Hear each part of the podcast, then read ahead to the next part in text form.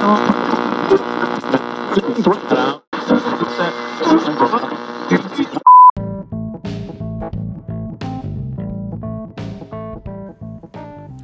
Saudações pangaláticas, fãs inveterados da ficção científica em todo o mundo, transmitindo do praticamente inofensivo planeta Terra.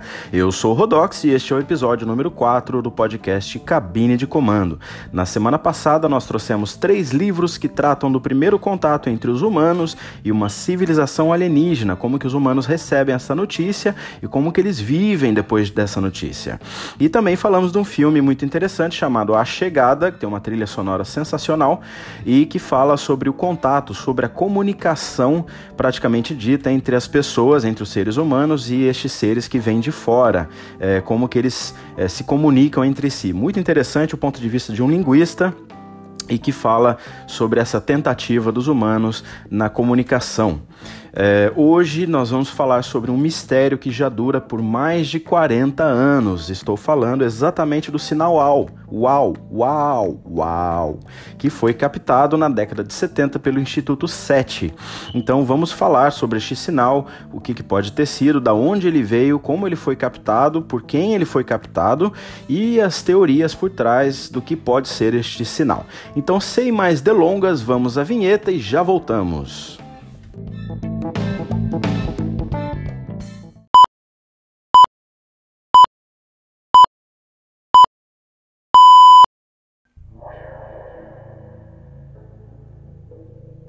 Cabine de comando. Episódio de hoje: O misterioso sinal Uau.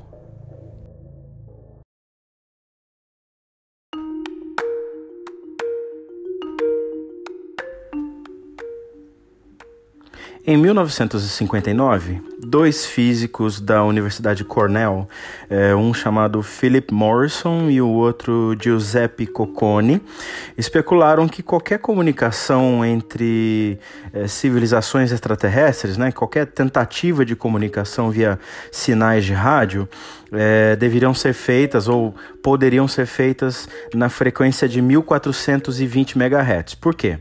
É, esta é a, a frequência naturalmente emitida pelo hidrogênio. E o hidrogênio é o elemento mais comum em todo o universo. Então eles imaginaram que se houvesse alguma uh, civilização inteligente que estivesse tentando fazer comunicação via rádio, eh, ela tentaria de alguma forma fazer essa comunicação usando uh, uma frequência de 1420 MHz. Para ser mais exato, 1420.41, se não me engano. E eles publicaram isso como uma pesquisa num, num, num jornal de 1959, e, e, e aí Passaram-se muitos anos, é, o Instituto 7 começou a operar. O Instituto 7 é, é em inglês, né, uma sigla, Search for Extraterrestrial Intelligence, é a busca pela uh, inteligência extraterrestre e eles começaram a fazer observações utilizando radiotelescópios. Então, em 1973, eh, da Universidade de, do, do, estado de Ohio, nos Estados Unidos, eles emprestaram, vamos dizer assim, eh, um, um radiotelescópio chamado Big Ear, que é o, traduzindo aqui para o português, é o orelhão, e então eles emprestaram esse, esse radiotelescópio para o Instituto 7 para começar a fazer as suas pesquisas, as suas operações. E, e então, eh, em 1977, havia um pesquisador chamado Eman. Esse é o sobrenome dele.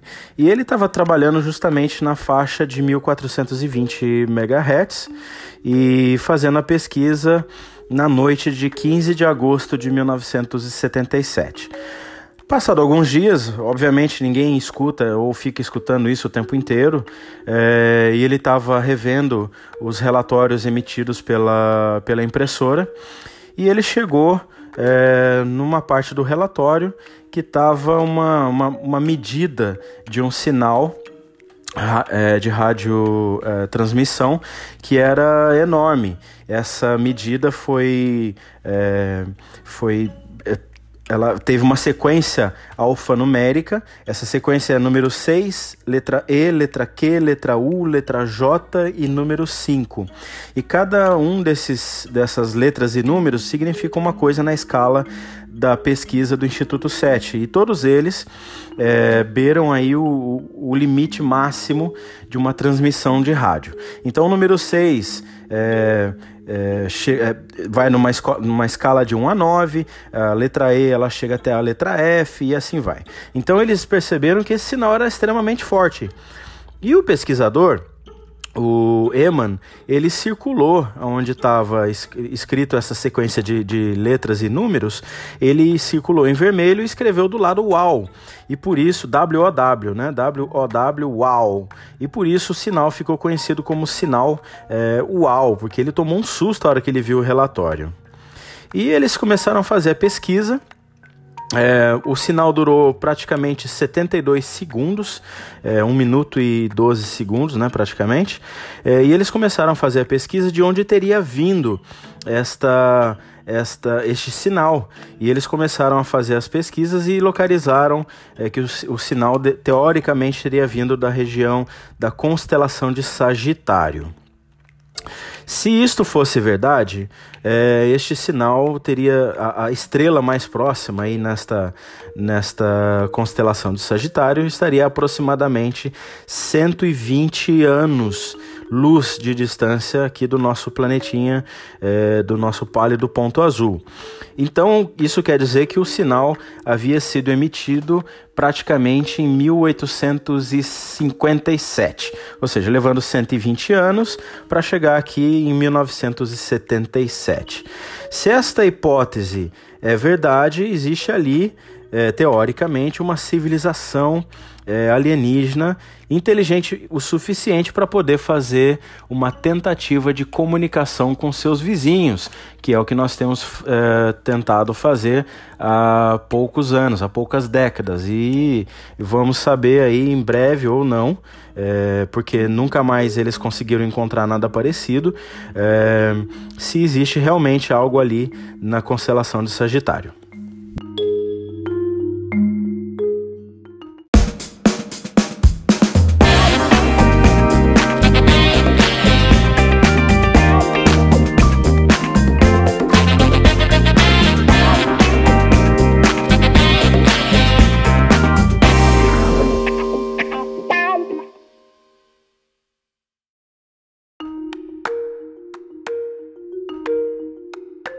Estamos de volta, queridos ouvintes. Continuamos a falar do sinal UAU que foi recebido na década de 70 pelo Instituto SET.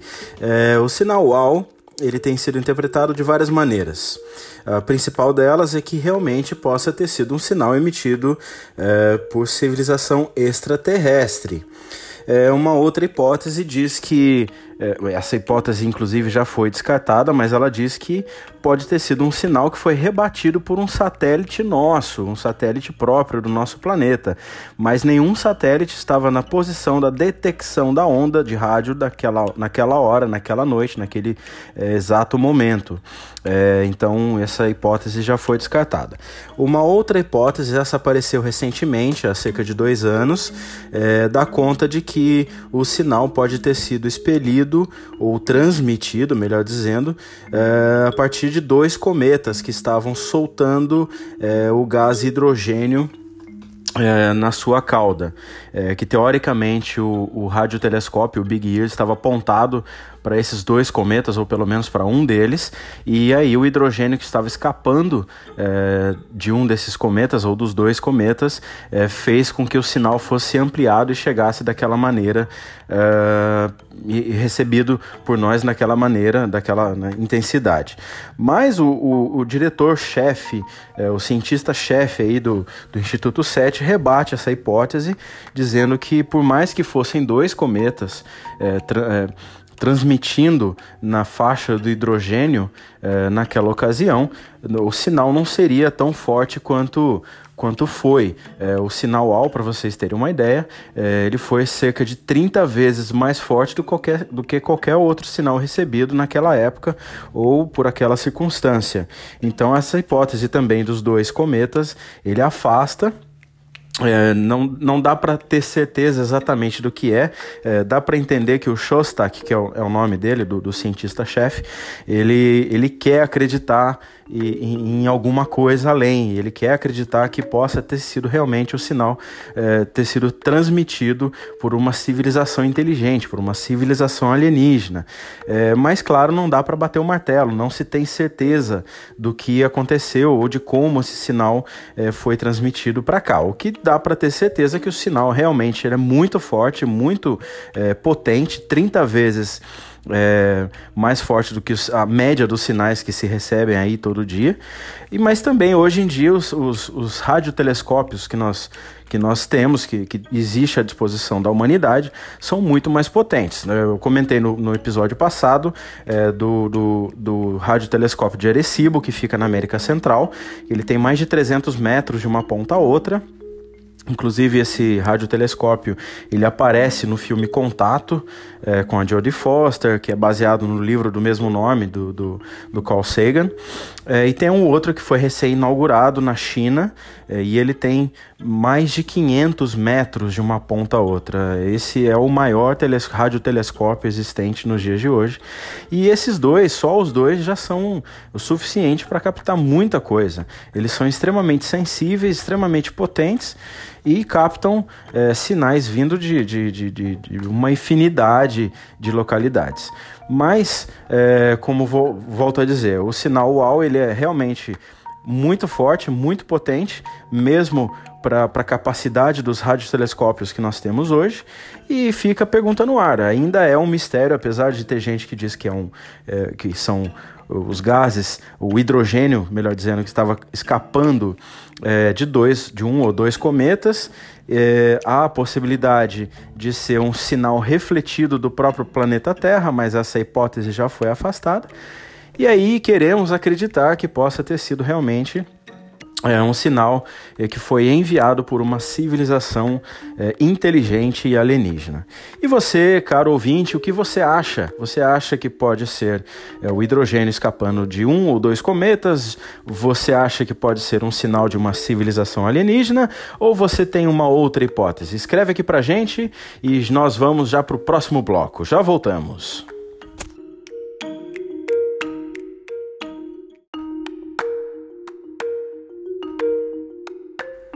Estamos de volta ao último bloco do episódio de hoje do podcast Cabine de Comando e continuamos a falar sobre o intrigante sinal UAU que foi recebido e captado pelo Instituto SET na década de 70.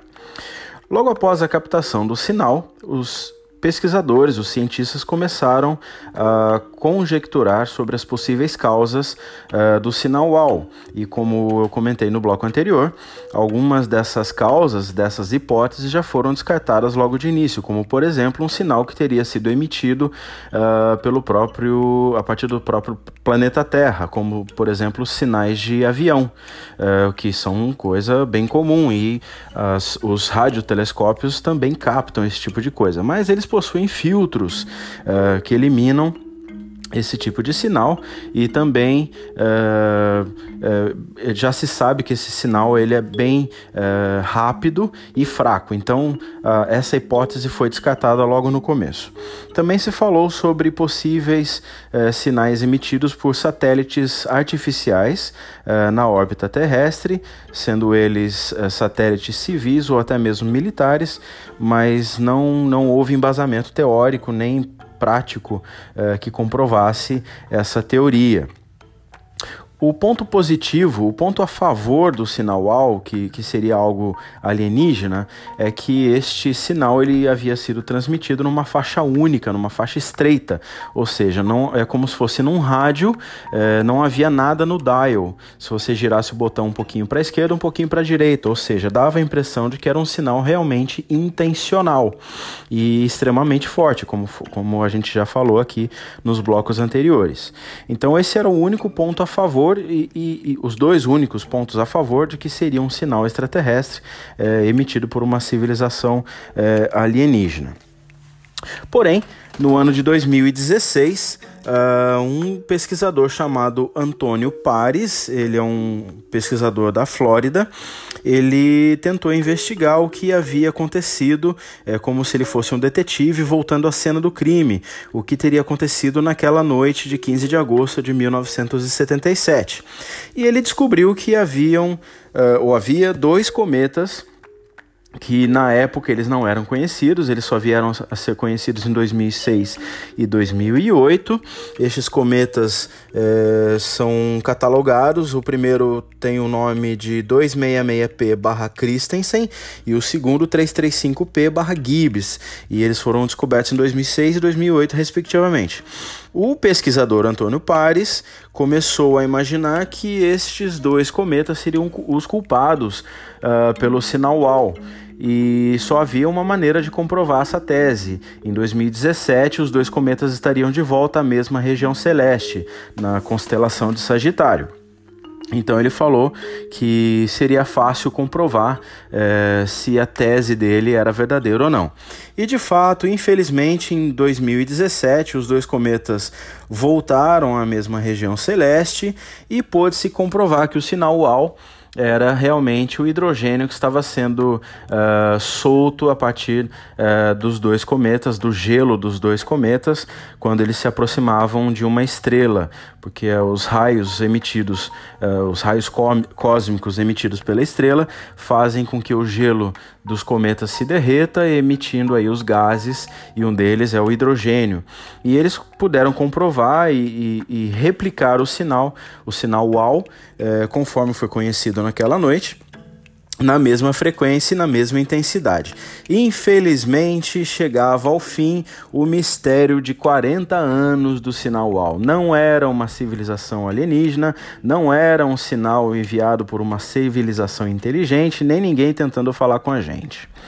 Apesar do, do, do resultado do Antônio Pares ainda é, ser questionado, é, não restam aí muitas dúvidas sobre é, o que seria o sinal AL, os culpados pelo sinal AL, que eram os dois cometas que estavam passando naquela noite. Infelizmente, caros amigos e caros ouvintes, você que é fã inveterado da, da ficção científica, eu tenho certeza que você gostaria, como eu também gostaria, de que fosse um sinal alienígena emitido em intensidade e eh, de maneira que alguém pudesse ouvir aí fora, mas infelizmente não era e nós chegamos ao final deste mistério. O que você achou, caro ouvinte, caro ouvinta? Do nosso episódio de hoje. Você gostou? O que foi? Qual foi a sua opinião sobre é, o tema escolhido? E nós queremos também saber como que você recebeu a notícia de que o sinal UAU não era nada mais do que algo natural que ocorre no nosso universo praticamente todos os dias. Escreva pra gente, não se esqueça, o nosso endereço é cabine de comando podcast, gmail.com ou pelo Twitter, arroba cabine de comando. Então esperamos ver você no próximo episódio. Obrigado pela audiência e obrigado pelos peixes. Até já! Este podcast é um produto aleatório do gerador de improbabilidade infinita.